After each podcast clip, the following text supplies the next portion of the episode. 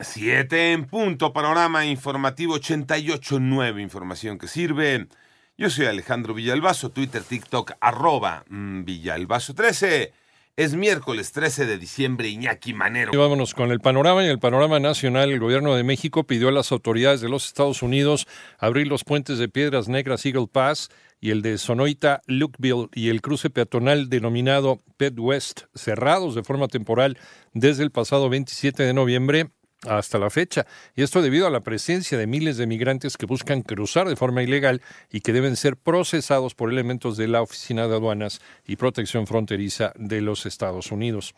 Y tras una revisión de al menos 24 zonas habitacionales, escuelas y edificios públicos en las colonias Mixcuac e insurgentes Mixcuac, aquí en Ciudad de México, luego de los microsismos de, de ayer martes, autoridades de la alcaldía Benito Juárez informan que se solicitará la evacuación de ocho inmuebles, esto mientras especialistas del Instituto para la Seguridad de las Construcciones de Ciudad de México determinen su habitabilidad. En tanto, el exgobernador de Veracruz, Javier Duarte, presentó una demanda de amparo contra la orden de mantenerlo preso otro año más en el reclusorio norte por el proceso en el que se le imputa la obstrucción de una investigación por el delito de desaparición forzada. El fiscal de Morelos, Uriel Carmona, indica que no planea acudir a juicio en Cámara de Diputados al señalar que lo quieren detener al terminar y acusó que es víctima de persecución política con intención, dolo y saña.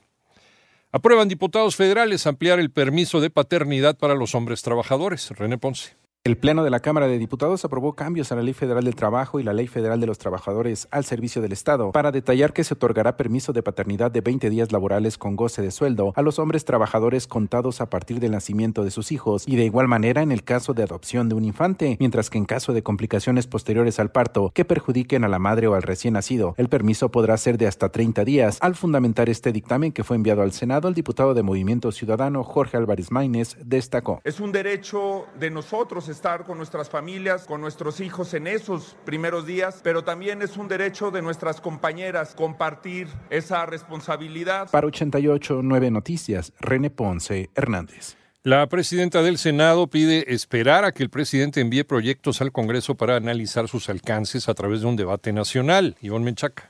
La presidenta del Senado de la República, Ana Lilia Rivera, consideró indispensable esperar a que el titular del Ejecutivo Federal presente al Congreso de la Unión las iniciativas que anunció para analizar los alcances de las reformas al Poder Judicial, la desaparición de los órganos autónomos y en materia electoral. Mientras no conozcamos el contenido de estas iniciativas, guardemos prudencia. Espero que tengamos una oportunidad de poder llevar al debate público las visiones y opiniones que se puedan vertir sobre lo que representa el Poder Judicial y los órganos autónomos desde diversas visiones en nuestro país. 889 Noticias, Ivonne Mecheca Sarmiento. Vámonos al panorama internacional. El ministro de Economía de Argentina, Luis Caputo, advirtió que su país está en riesgo de hiperinflación y anunció la devaluación de más de 50% de la moneda al establecer el tipo de cambio oficial en 800 pesos argentinos por dólar frente a 391 del cierre del jueves. Esto a dos días de la toma de posesión de Javier Milei.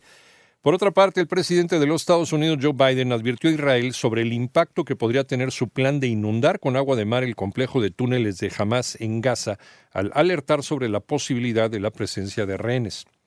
Y la capital ucraniana fue blanco de otro ataque con misiles rusos durante la madrugada de hoy miércoles. Este dejó al menos 51 personas heridas, entre los cuales hay seis niños. Hasta el momento no se reportan muertes. La Organización de Estados Americanos, OEA, busca reunir a cancilleres del continente para abordar la crisis en Guatemala, por lo que ya activó el procedimiento para poder enviar una comisión a este país.